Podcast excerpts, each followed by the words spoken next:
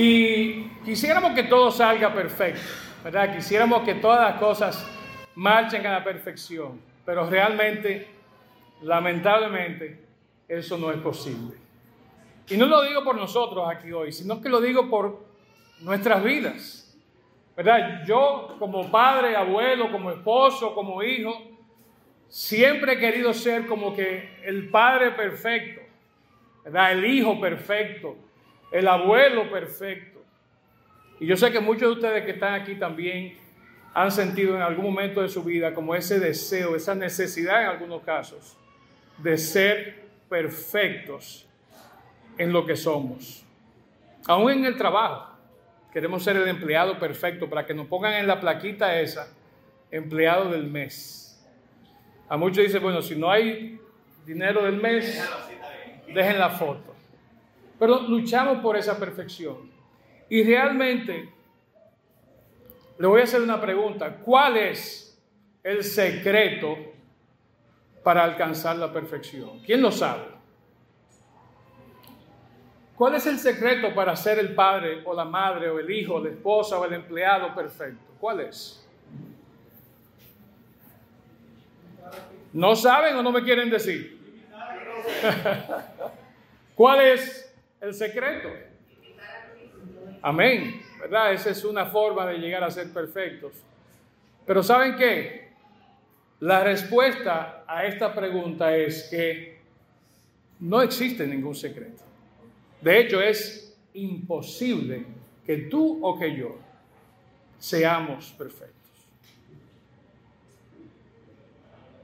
Y si te lo estoy diciendo por primera vez ahora, me excuso, ¿verdad? Qué pena que te estás enterando ahora, quizás ya en tus 30, en tus 40 o más adelante. Pero no hay forma de que vamos a ser perfectos. De hecho, yo creo que la pregunta que debemos de hacernos más que cómo voy a ser perfecto, es cómo dejo de intentar ser perfecto y tratar de ser mejor cada día. Porque es así yo creo que la podemos contestar.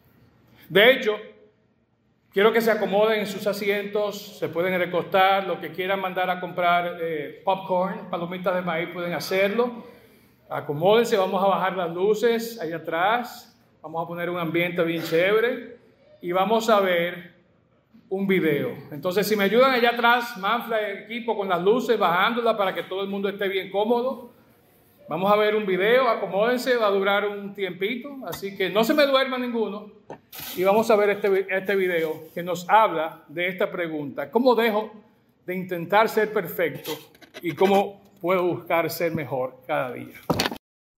The goal is not to be perfect by the end. The goal is to be better today. Ese es uno de mis oradores y pensadores favoritos, Simon Sinek. Hace un mes, eh, hace unas semanas dimos una, unas conferencias en línea con él, excelente. Y Simon dice lo siguiente, la meta no es ser perfectos al final. ¿Cuál es la meta? La meta es que ser mejor hoy. Eso es más manejable que querer ser perfectos al final. Y realmente es una realidad. Nunca, mientras tengamos esto, ¿verdad? Y lo que tenemos por dentro, nunca vamos a llegar a alcanzar la perfección. Y se lo repito, no, no, no que no invierta su tiempo, pero no se desanime si ve que no está alcanzando esa gran perfección como padre, madre, esposo, empleado, porque esa no debe ser nuestra meta. La meta es buscar ser mejores hoy. Y de eso vamos a hablar. De eso vamos a hablar en el día de hoy, en un momentito. Comenzamos hablando de esta serie, ¿verdad? Sobre el ADN. Y vi que Fausto tuvo una lucha ahí por, por definir lo que es ADN. Así que, ah, bueno, Benjamín no está aquí, que era el que yo le iba a pedir, porque según Fausto, Benjamín sabe lo que es el ADN, ¿verdad? Creo que el ADN es ácido desoxirribonucleico. ¿Verdad que sí? Ah, nexo oxídico, nucleico, ribónico. Ven. Nadie sabemos lo que es el ADN. No sabemos, pero realmente no podemos explicarlo. Pero me fascina el concepto del ADN, ¿verdad? Eh, el ADN es tan interesante que está integrado, incorporado a cada uno de nuestros órganos. ¿verdad? Todo nuestro ser, ¿verdad? Pero a cada uno de nuestros órganos. Pero no solamente nuestros órganos, las células que contienen, ¿verdad? Nuestras uñas, nuestro cabello, nuestra saliva. Me fascina cuando veo esa cuestión de la, ¿verdad? Cuando hacen el swab en la boca, en el programa de CSI y eso, ¿verdad? Para encontrar ADN. Todo lo que tenemos encima, todo lo que somos nosotros, está compuesto por esas células que contienen esa codificación que es el ADN. De hecho, eh, decía Fausto la semana pasada que cuando pertenecemos a una familia, ¿verdad? Vamos a compartir el mismo ADN con otros miembros de esa familia. Son esas cosas, ¿verdad?, que nos van a identificar, que las demás personas van a poder decir, pero tú eres hermano de fulano, o tú eres primo de sultano, porque te pareces, ¿verdad? Compartes ciertos rasgos físicos que nos hacen parecido a nuestra familia. De hecho, hay muchas familias que usted la ve y desde que la ve dice, no, esta gente tiene que ser hermano.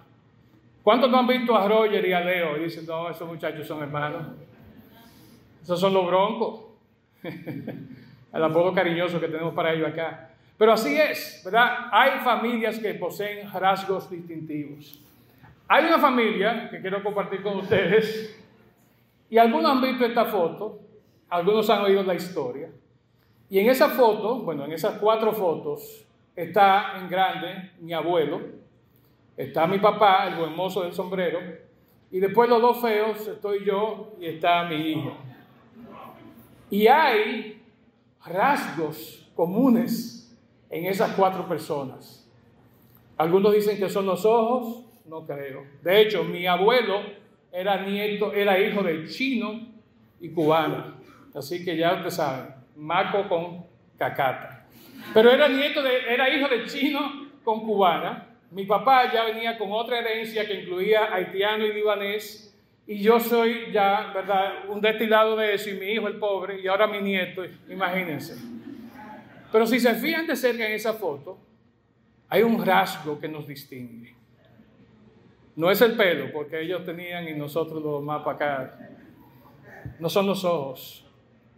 Como diría mi nieta y como diría mi hija menor, que se lo enseñó a mi nieta, es la ñata. ¿Verdad? Esa nariz lamentablemente o afortunadamente, ha pasado de generación en generación por cuatro generaciones. Creo que a mi nieto ahora se le está arreglando un poquito. Pero es un rasgo físico distintivo de los hombres Gómez, que de hecho no somos Gómez, el apellido de chino se lo cuento después. Pero el tema es que nosotros compartimos rasgos físicos que nos distinguen. Otras familias comparten rasgos y atributos artísticos, habilidades artísticas. Hay familias que tocan instrumentos, que cantan, y lo hace toda la familia. No sé cuánto conocen la familia Camilo, Michael Camilo, pero en esa familia todos son artistas. Un primo eh, hermano de, de Michael, Caunex Peguero, Camilo, es violinista, y así sucesivamente, todos en esa familia son artistas. Entonces, heredamos habilidades y rasgos físicos, habilidades artísticas, habilidades para los deportes y también, lamentablemente, codificado en ese ADN, en esos genes, también heredamos, lamentablemente, propensidad a ciertas enfermedades. Y también, como si puedo volver a la foto ahorita, no se ve en la foto, ¿verdad? Pero hay rasgos de carácter, no siempre el mejor lado de ellos, que se hereda cuando estamos en una familia. Nosotros nos dice la Biblia, todos los que estamos aquí, la iglesia, somos una familia. Y pertenecemos a un grupo de personas que comparten ciertos rasgos distintivos, ciertos elementos que nos separan, ¿verdad?, de otros grupos, pero que al mismo tiempo nos hacen similares a nuestro grupo. Dice la palabra que nosotros somos un cuerpo, como iglesia, del cual Cristo es la cabeza. Y todo el cuerpo está formado por todas las partes que somos tú y yo, que son todas las iglesias, ¿verdad?, alrededor del mundo. Cada iglesia local es parte de ese cuerpo. Nosotros en el círculo, de manera particular, compartimos una serie de rasgos y elementos característicos. Ahorita gozaba muchísimo viendo a los cuatro adoradores que estaban acá, dando sus bailecitos respectivos. Algunos bailan mejor que otros, me voy a reservar quienes sí, quienes no. Eh, las hembras bailan bien. Eh, perdón, José, no, no, José baila muy bien, yo lo estaba echando de menos. Pero eh, comparten ciertas cosas en cierto momento que nos hacen, compartimos, que nos hacen distintivos, ¿verdad? Y la semana pasada entonces comenzábamos hablando de esta serie, ¿verdad? El ADN. Y el enfoque más que genético en este caso, aunque tiene cierta influencia, es cuáles son los valores que nosotros en el círculo compartimos, que nos hacen similares el uno al otro. Todo lo que estamos aquí, que hemos pasado por la clase de miembros, que somos miembros, hemos pasado, hemos visto todos estos valores y al final del proceso hemos dicho, sí, yo estoy alineado, yo creo en esos valores. Entonces nosotros aquí tenemos estos valores que la semana pasada comenzamos a compartir. Y son muchos, ¿verdad? Son 10 en total. La semana pasada comenzamos con el primero, es que somos obedientes al Espíritu Santo. O lo que hacemos aquí lo, lo hacemos porque tenemos la guía del Espíritu Santo y nosotros estamos en dependencia, ¿verdad? Del Espíritu Santo. No hacemos la cosa porque nos parecen o porque se nos ocurrió. El Señor, el mismo Espíritu que mora en nosotros, nos guía a hacer las cosas que debemos de hacer. Y es interesante el segundo valor que vamos a ver hoy, que dice cómo, si lo pueden leer. Gente imperfecta en reparación. Y para mí es sumamente interesante este valor. ¿verdad? Lo primero es que he estado en varias organizaciones, en varias de ellas me ha tocado trabajar, redactar o revisar la declaración de misión y valores. Y primera vez, de hecho en otras congregaciones en las que he estado, que también he trabajado en eso, primera vez que estoy en una comunidad de fe que reconoce lo obvio. Somos gente imperfecta. Yo lo pusiera un poquito más tropicalizado y dominicanizado. Estamos dañados. No hay otra vuelta. Y venimos así de fábrica. Venimos así de la fábrica. Venimos con los problemas, con los desperfectos, con las situaciones que causan conflicto desde que nacemos. Me río, hace unas semanas veía a mi don nietecito sentado en un momento muy acarameladito, los dos juntos viendo algo en un monitor, en una pantalla, en un pad, no me acuerdo. Y de repente el varoncito, como hacen los varones, los jaló. No tienen, bueno, tienen año y medio ambos. Y desde ya comienza el territorialismo. Y aunque él no lo puede decir, la palabrita famosa de tres letras que todos los niños dicen a esa edad, lo pensó. Mío, pero eso no se queda ahí, en esa etapa, en el año y medio, en los dos años. Llegamos a estas edades, Emela, eh, llegamos a estas edades y seguimos siendo así, jalando para nuestro lado. Entonces, somos gente imperfecta en reparación. Y vamos a ver esta mañana, y espero que las tres horas nos alcancen, los elementos, ¿verdad?, que componen ese valor de que somos gente imperfecta en reparación. Y están ahí para que ustedes los lean. Yo voy a ir a través de cada uno en un momentito. Pero lo creemos, ¿verdad? Y lo promovemos, lo reconocemos. Y por eso hoy, al igual que en las próximas no sé cuántas semanas más, bueno, nos faltan ocho valores, después de decir que en las próximas ocho semanas más estaremos hablando de cada uno de estos valores.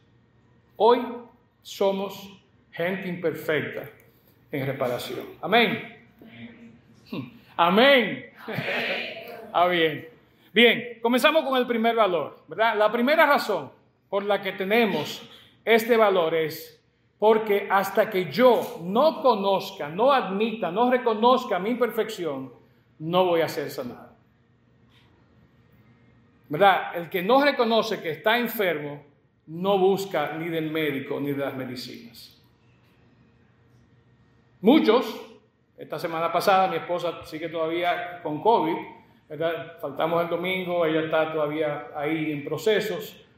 Pero varias veces ella me decía, hazte la prueba. Yo decía, ¿por qué? Yo no tengo síntomas. Pero mira cómo estoy yo, que la prueba me dio de una vez y esa prueba de casera por poco se explota. Digo, no tengo síntomas. Ok, fugitive, ahí está. Complacida.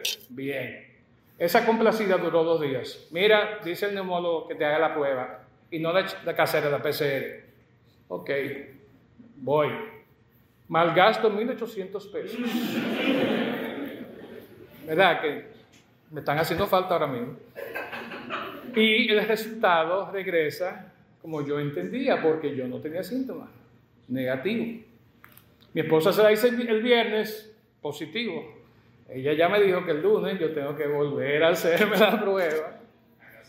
¿Verdad? No, no, no, la otra, ¿verdad? Pero el tema es que si no nos sentimos enfermos, no buscamos de, de médico. Y a veces sí estamos enfermos y a veces tenemos que buscar el médico de manera preventiva. Entonces, vamos a comenzar haciendo algunas preguntas y yo quiero saber si vamos a poder trabajar este valor como equipo, como familia hoy aquí. Y o levantan la mano si dicen que sí o simplemente pueden gritar que sí, lo que ustedes quieran hacer. Primera pregunta, ¿somos los seres humanos capaces de reconocer nuestros errores? Sí. Ok, todos dijeron sí, los que se quedaron callados y no levantaron la mano están como... Mm". Chévere, no hay problema. O sí o levanten la mano, ¿verdad? No digan no. Somos capaces de reconocer nuestras imperfecciones. Ve, ya se está dividiendo el grupo. No, sí. Tan inteligente los muchachos. La última. ¿Somos capaces de aprender de nuestros errores? Sí. No parecería a veces, ¿verdad? bueno, tengo un tema yo ahí, pero eso lo podemos conversar fuera más tarde. Me invitan a un hamburger, pues yo voy a comer aquí en la plaza. Nada, si, si realmente fuéramos más honestos, nosotros admitiríamos, ¿verdad?, que la imperfección, el, equivocarnos, forma parte intrínseca de quienes somos nosotros. ¿Verdad que sí? Es algo inherente, es algo que traemos, como yo decía hace un momento, de fábrica. Y es parte de la historia de nuestras vidas, desde que estamos chiquiticos hasta que estamos en esta edad. Diariamente, a cada momento, la macamos. Explícamele a, Nathan lo que es la macamos. Ah, ok, él sabe. ¿Verdad? Entonces, cometemos errores de continuo. ¿Verdad? Hoy ya yo metí la pata dos veces, con algo que hice y con algo que dije. Aquí. ¿Verdad? Y perdón a los que ofendí. Pero el tema es que casualmente o verdad intencionalmente o de la forma que sea vivimos cometiendo errores.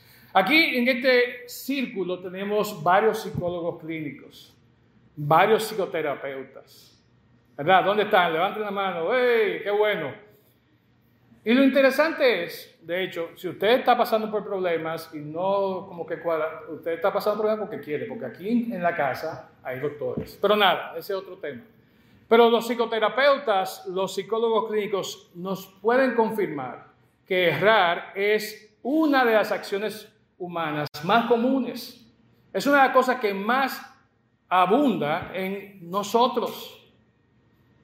Sin embargo, es una de las cosas que nosotros más castigamos y que más vemos como que es algo que no debe suceder. Entonces, tenemos que ponernos de acuerdo. Reconocemos que sí, que nos equivocamos, que somos imperfectos, pero al mismo tiempo nos vivimos autoflagelando cuando metemos la pata. Tenemos que buscar un, un punto medio, tenemos que llegar a un acuerdo. Muchos de nosotros somos implacables con los errores que otros cometen, pero también con los que cometemos nosotros. Muchos de nosotros queremos seguir, como yo decía ahorita, esta perfección que es imposible de lograr. Y no podemos seguir así. De hecho, aprender de nuestros errores nos ayuda a crecer. Reconocer, procesar cuando metemos la pata, no es tarea fácil, pero eso nos ayuda a crecer. Y a nadie le gusta reconocerlo, o sea, se lo, digo, ¿verdad? Mi esposa cada rato me dice, lo que pasa es que tú no reconoces tus errores. Digo, mi amor, pero claro que si yo me equivoqué la última hace como un mes. y ella con su memoria fotográfica me dice, y ahí, y ahí, y ahí, ahí, ahí, hace cinco minutos. No queremos reconocerlo, pero tenemos que hacerlo, ¿verdad? Santo Tomás, y aquí tengo que mover un poquito, dice, esto, decía esto, la perfección es una cualidad que solamente es aplicable a Dios. Pues el ser humano es solo perfectible. Perfectible, quiere decir que tiene la capacidad de ser en algún momento perfectible. Pero apunta inmediatamente en proceso de mejoramiento continuo. Pero llegar a ese estado no es algo que se logra de la noche a la mañana, sino que se trata de un proceso que abarca y dura toda la vida. Un proceso de lenta madurez, de laboriosa y constante disciplina que no se obtiene con una meta u objetivo conseguidos. Entonces, no hay tal perfección. No hay tal perfección. Pablo, y lo vamos a ver más adelante en Filipenses 3, dice algo muy similar a esto, ¿verdad? Reconociendo él su imperfección, su imposibilidad de llegar a eso que él quería y anhelaba, ser perfecto como Cristo, pero estaba sometido a su carne, ¿verdad? Entonces, si aceptamos lo que dice Pablo, si aceptamos esto que decía Santo Tomás, ¿por qué se nos hace tan difícil reconocer y buscar corregir nuestros errores? Piensen en el último error que ustedes cometieron.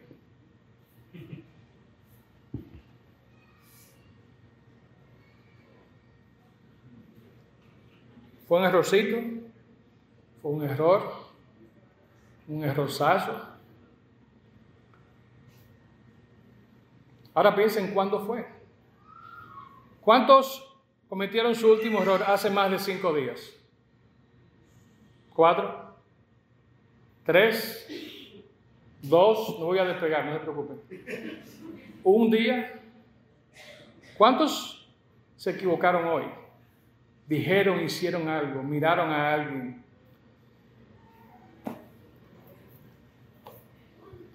Detrás de esa capacidad de reconocer nuestros errores o de la incapacidad de reconocer nuestros errores, hay un solo elemento que es presente, ¿verdad?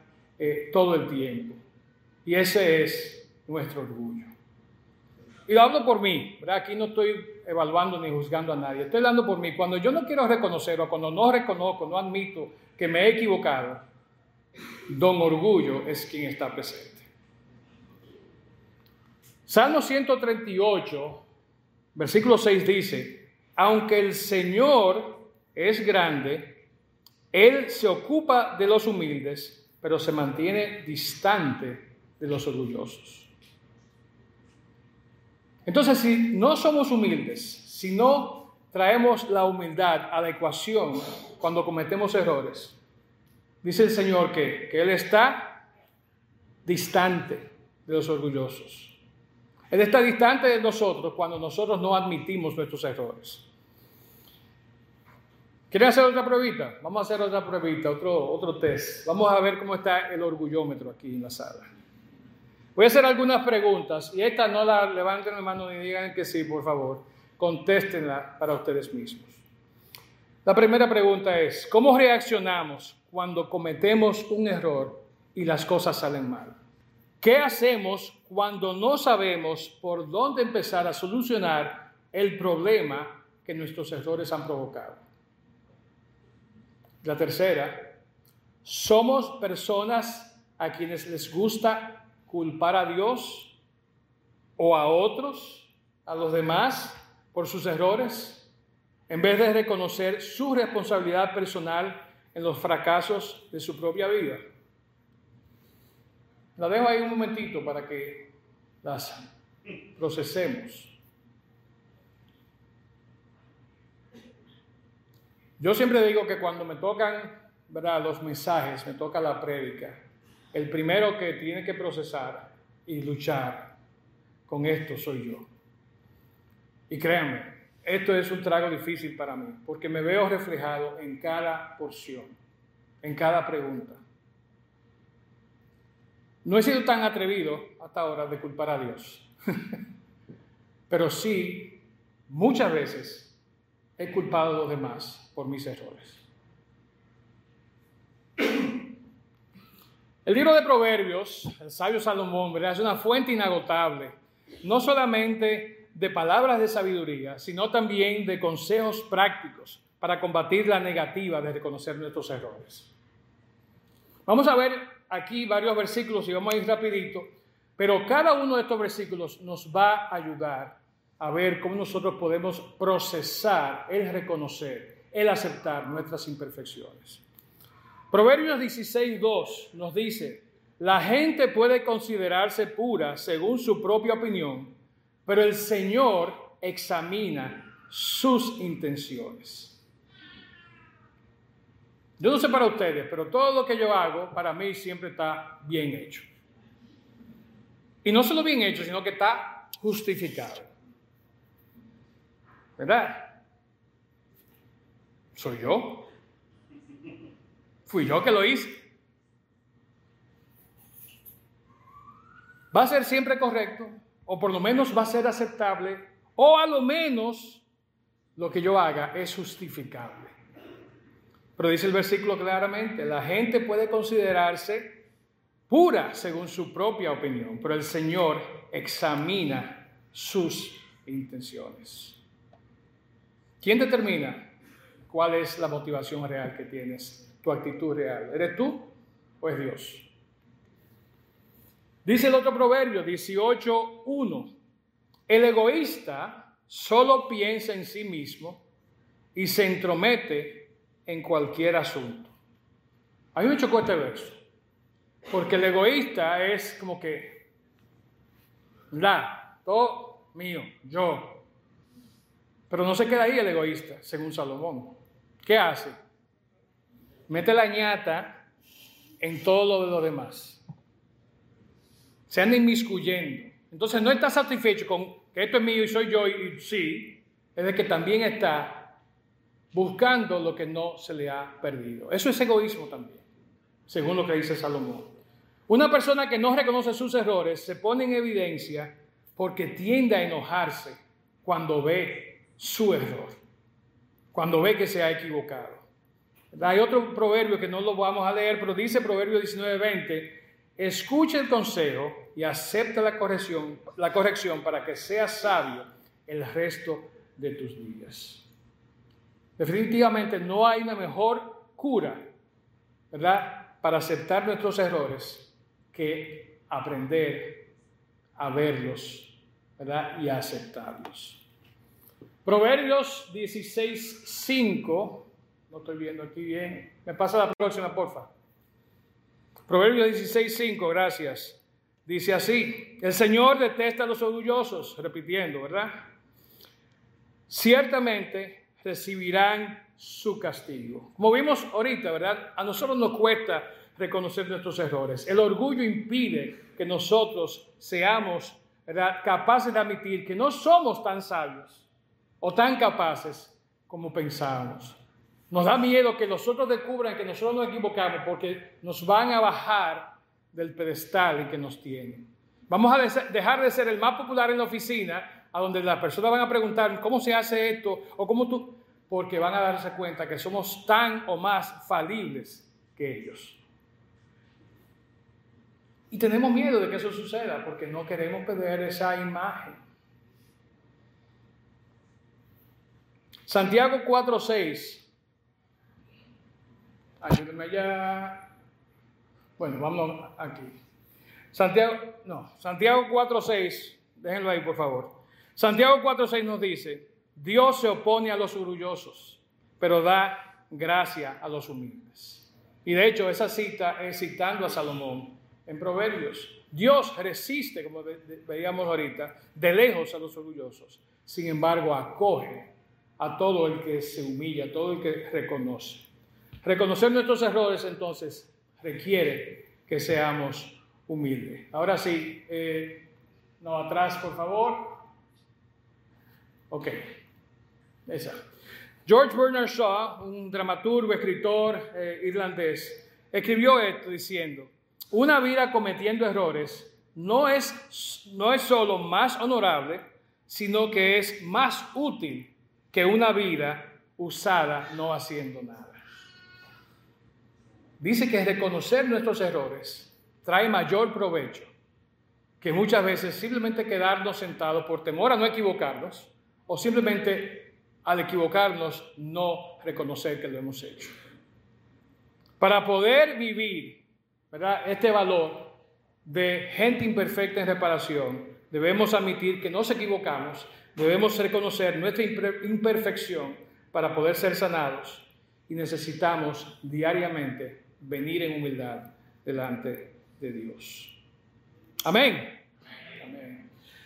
En segundo lugar, entonces, el segundo, eh, la segunda razón por la que tenemos este valor es que hasta que no reconozca, no conozca y reconozca mi imperfección, yo no voy a poder ver a los demás como Dios los ve. Mientras más conozco, mientras más camino, me doy cuenta de que muchos, muchas personas, pero sobre todo muchos cristianos, somos incapaces de ver a los demás como Dios los ve. Estamos tan cargados de prejuicios, estamos tan cargados de malas experiencias que hemos vivido, que eso nos nubla la visión, nos impide nosotros ver a los demás. Muchas veces el que está a nuestro lado nos impide verlos, ¿verdad? ver a esa persona como Dios los ve. Y lo triste es que eso también nos impide vernos a nosotros mismos como Dios nos ve. Por eso, volviendo atrás, el tema de que nos castigamos, ¿verdad? Cuando estamos cometiendo errores.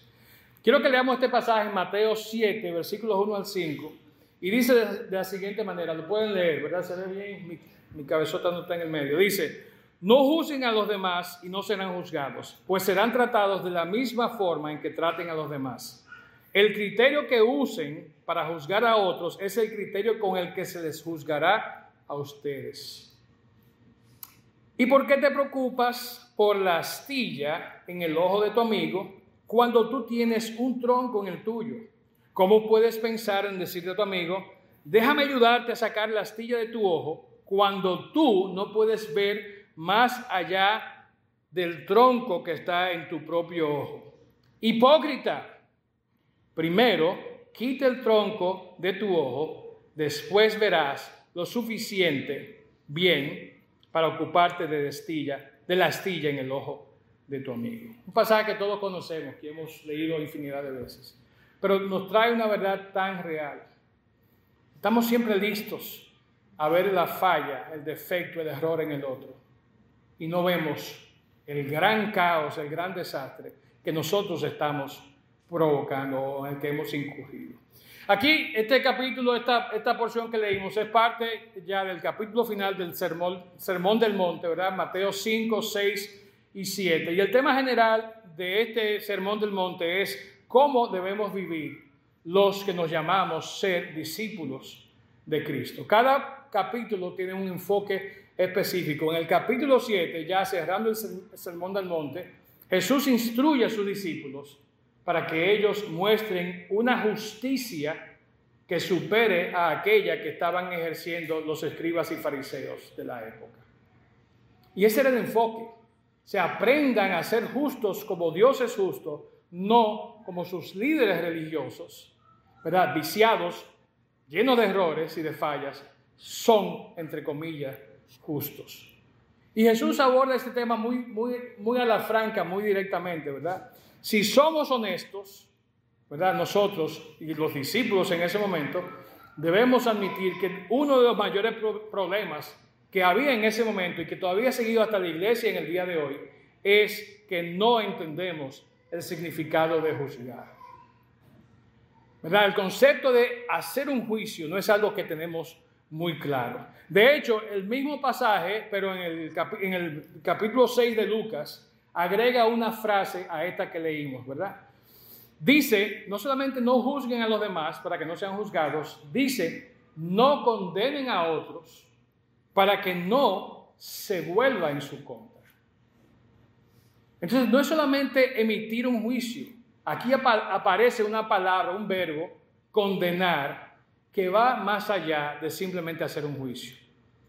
Y un juicio, ustedes dirán, bueno, ¿qué, tiene de malo hacer un juicio? Yo vivo haciendo juicio continuamente, tengo que hacerlo porque si no, no, no, no, no evalúo, no tomo decisiones. Pero una cosa es hacer un juicio evaluativo y otra cosa es, como pasa en un, juzgado, a un criminal, a alguien que ha transgredido la ley, un juicio procurando lograr qué? Una condena. Y lamentablemente nosotros somos expertos en la segunda clase de juicio, no en la primera. Somos personas que nos fascina estar haciendo juicios que procuran condenar a los demás. Y Jesús nos dice, no hagan ese tipo de juicio. No condenen para que eso, como decía Lucas, no se les devuelva a ustedes. Jesús mismo le dijo a los fariseos en un momento eh, y a sus discípulos después, ¿por qué ustedes no juzgan lo que es justo? Y él no está diciendo, ¿por qué ustedes no hacen un juicio para condenar a, la mujer sorprendida en adulterio? ¿Por qué no hacen un juicio para condenar a la mujer que vino y me lavó mis pies con perfume?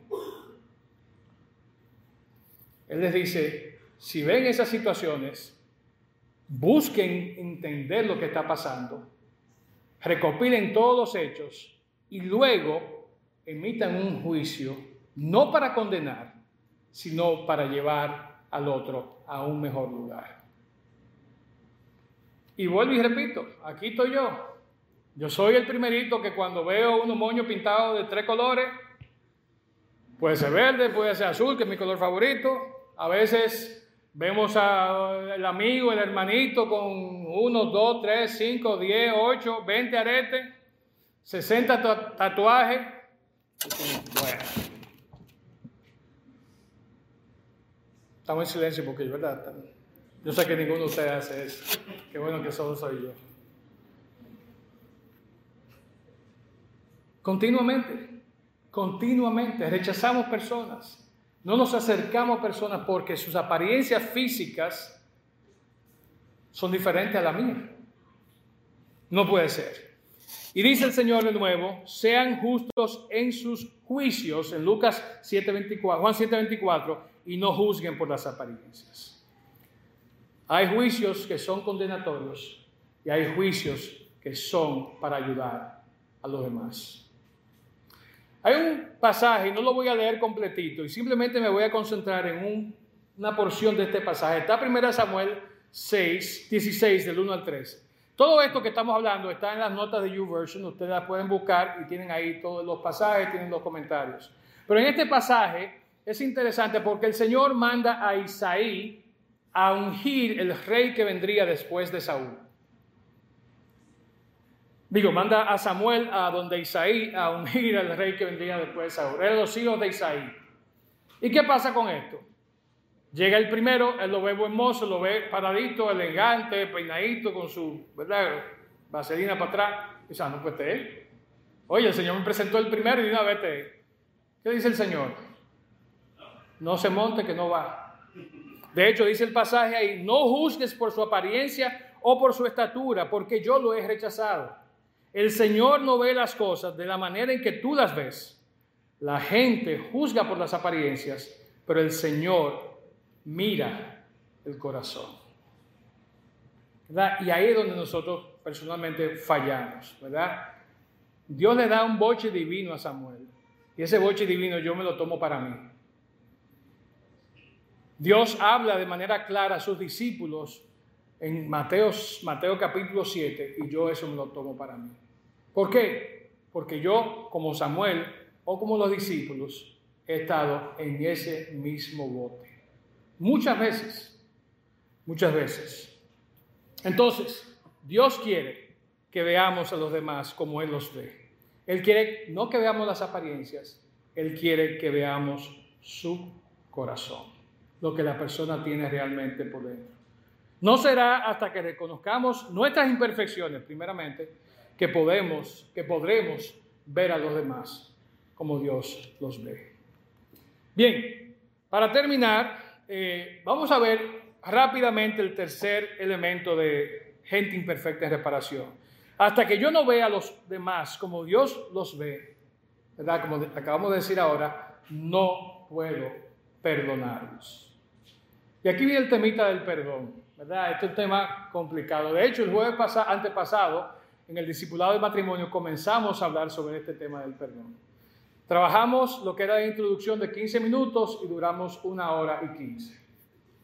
¿Verdad? Tan rico y tan controversial es el tema del perdón.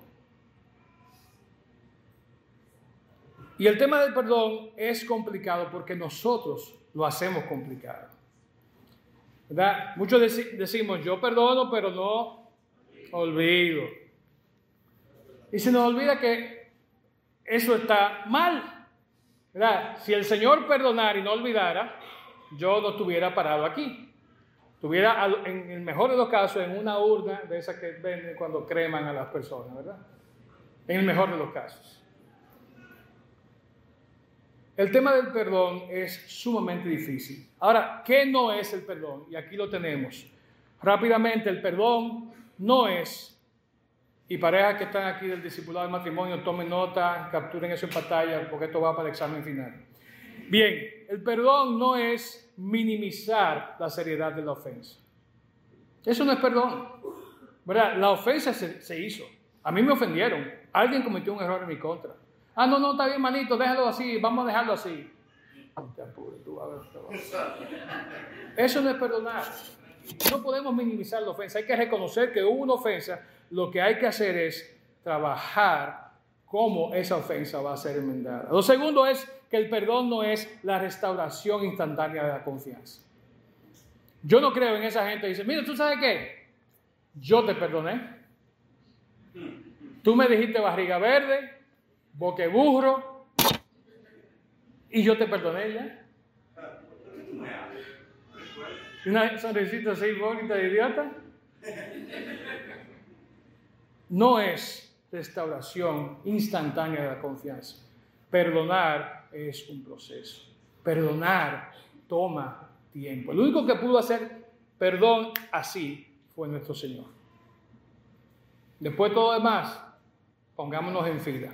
Tercero, el perdón no es continuar una relación sin ningún cambio. Entonces las cosas no van a volver a ser como antes. Va a haber un proceso. Va a haber algo que vamos a seguir trabajando. Pero la otra persona tiene que demostrar que verdaderamente se arrepintió, que verdaderamente nos está restituyendo, ya sea de hecho, de palabra, económicamente, si fuera el caso, y que también durante un periodo de tiempo esa persona va a restituir la confianza. Eso. Es como se perdona. De hecho, Efesios 4, 31, 32 dice así, y vamos terminando. Libérense de toda amargura, furia, enojo, palabras ásperas, calumnias y toda clase de mala conducta. Por el contrario, sean amables unos con otros, sean de buen corazón, y aquí viene, y perdónense unos a otros, tal como Dios los ha perdonado a ustedes por medio de Cristo. O el perdón genuino, real, involucra que un elemento divino para poder perdonar. Y de hecho, la próxima, please. ¿Cómo entonces podemos practicar el perdón bíblico? Y de nuevo, pareja, va para el examen final. Dice así, primero debemos de reconocer que nadie, absolutamente nadie, nosotros incluidos, nadie es perfecto. Nadie es perfecto. Salmo 143 nos dice, todos se desviaron, todos se corrompieron, no hay ni uno que haga lo bueno, ni uno solo. Entonces, perdonar primero tiene que reconocer que nadie es perfecto. Lo segundo, el que perdona genuinamente debe renunciar a su derecho, lo tenemos el derecho, debe renunciar a su derecho de vengarnos. ¿Verdad? Yo tengo que renunciar. Tú vas a ver lo que yo te voy a hacer. No te apures. Yo con la llave te cojo y te hago hacia el carro. No, hay problema. ¿Tú te vas a enterar? Tenemos ese derecho. Sí. Ahora, tenemos que renunciar a ese derecho. Romanos 12 y 19, queridos amigos, nunca tomen venganza. Dejen que se encargue la justa ira de Dios, pues dicen las escrituras, yo tomaré venganza, yo les pagaré lo que se merecen, dice el Señor. Y lo, lo hemos dicho aquí muchas veces, lo interesante de esa venganza del Señor es que muchas veces nosotros nunca vamos a ver esa venganza. Muchas veces no, ¿cuánto dicen amén? Muchas veces no nos vamos a enterar de que sucedió lo que sucedió. Pero tenemos que confiar de que Dios dice, el Señor dice, mía es la venganza. Mía es la venganza.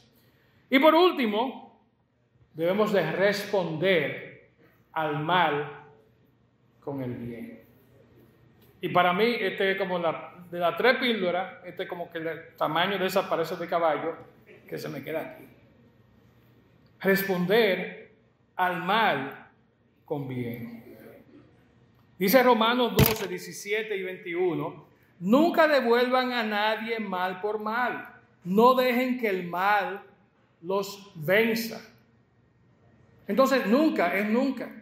No es si es condicionado a que esto, no, no, nunca devuelvan a los demás mal por mal. El jueves que hablamos del perdón en el discipulado de matrimonio fue el jueves después del asesinato de Orlando Jorge Mera. Y varios hablamos, comentamos de hecho un comunicado que salió en la prensa donde la familia decía, a horas del hecho, en la tarde, que ellos perdonaban al agresor.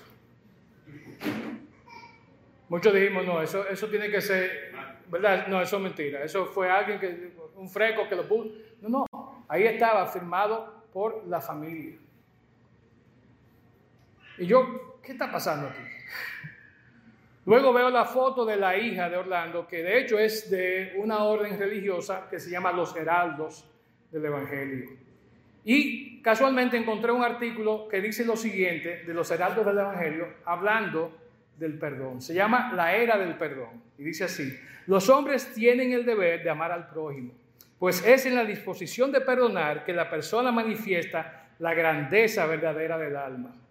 Si bien pagar el bien con mal es diabólico, pagar el bien con bien es simplemente cumplir una obligación. Pero pagar el mal con el bien es divino.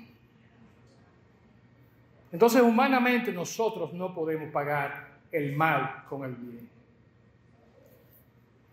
De hecho, dice Rick Warren, necesitas, necesitarás la ayuda de Dios para responder al mal con el bien.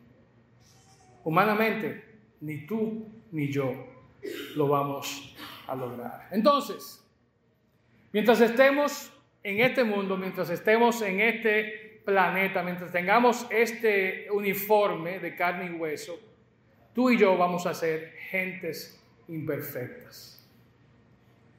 No vamos a alcanzar nunca, jamás, la perfección. Un día, si vamos y estamos en la presencia de Dios.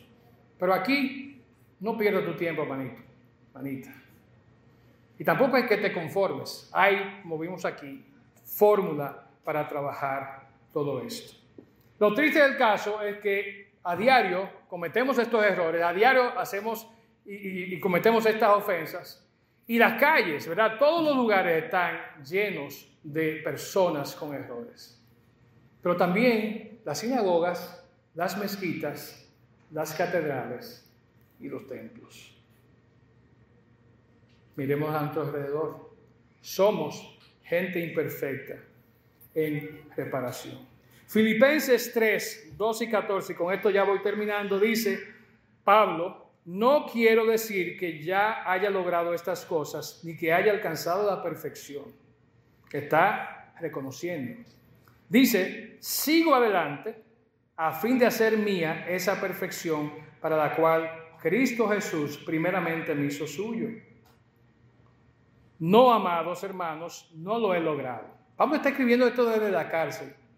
Lo dice, pero me, me concentro solo en eso olvido el pasado, olvido de que estoy preso, olvido de las maldades que me han hecho y fijo la mirada en lo que tengo por delante. Así que avanzo hasta llegar al final de la carrera para recibir el premio celestial al cual Dios nos llama por medio de Cristo Jesús. Amén. Amén. Y como Pablo, esa debe ser, Nuestra, nuestro diario vivir. Él estaba preso, estaba en la cárcel y aún así él diariamente decía que se esforzaba por perseguir y alcanzar aquello que un día él sabía iba a poder lograr. Él reconocía su imperfección y reconocía que él necesitaba el poder divino para poder llegar algún día a esa imperfección. Mi amiga Mafalda, muchos de ustedes saben que soy fanático de la pajonudita esa. Y este me fascina porque tiene una frase que muchos conocemos. ¿Cómo dice ahí? Errare humanum est. En latín, ¿qué quiere decir? En español, errares de humanos. ¿Verdad que sí? Ahora, lamentablemente, nada más no sabemos esa parte de la frase. ¿Cuántos se saben la frase completa? Yo tampoco me la sabía. La frase completa, dicha por este señor 50 años antes de Cristo, dice, errare humanum es, sed perseverare, perseverare diabólico. Errar es de humanos, pero seguir en el error es diabólico. Anótenla, apréndansela, porque es nuestra realidad. Podemos equivocarnos y debemos buscar la solución a eso. Somos imperfectos y debemos enmendar nuestros errores.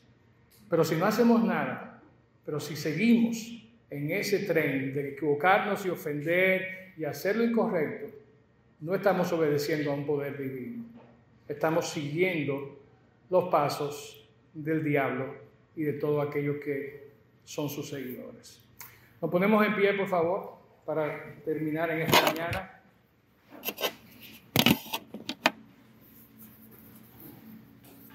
Y quiero invitarnos, si bajan sus cabezas un momentito, cierran sus ojos, quiero invitarnos a que eh, nos exploremos, ¿verdad? Eh, veamos tantas cosas que a diario nosotros hacemos, que, que fallamos, que cometemos errores. Eh, ¿y, ¿Y qué hacemos cuando nos damos cuenta? ¿Somos listos y prestos para enmendar el error? para reconocer la falla, o simplemente, como decimos coloquialmente, la barremos debajo de la alfombra, la metemos en una funda, en un closet. La palabra de Dios nos ha hablado claramente y nos ha dicho que nosotros tenemos el deber, la responsabilidad, la obligación no solo de reconocer nuestros errores, nuestras imperfecciones, sino de buscar cómo enmendamos cada uno de esos fallos. No sé si has ofendido a alguien aquí, no sé si has ofendido a alguien en tu hogar, eh, alguien en tu trabajo, pero la Biblia es clara y nos manda a que pidamos perdón. Y también cuando nos ofenden nos manda a que seamos prestos, rápidos para perdonar. Y es un perdón como el del Señor, es un perdón sin condición, como hemos cantado muchas veces acá. Y hoy quiero invitarte, ¿verdad? Para que vuelvas y analices tu vida, analices tus acciones, tus pensamientos, tus actitudes, tus motivaciones, para ver si realmente estás dejando que Dios te guíe o si por el contrario estás perseverando. Y ya vimos en la frase, qué pasa con aquellos que perseveran en el error. Somos gente imperfecta en reparación, pero eso no quiere decir que no podamos día a día, con la ayuda del Señor, con la ayuda del Espíritu Santo, con la ayuda de nuestros hermanos que están a nuestro alrededor, ir caminando como lo hacía Pablo, buscando la perfección. Oramos.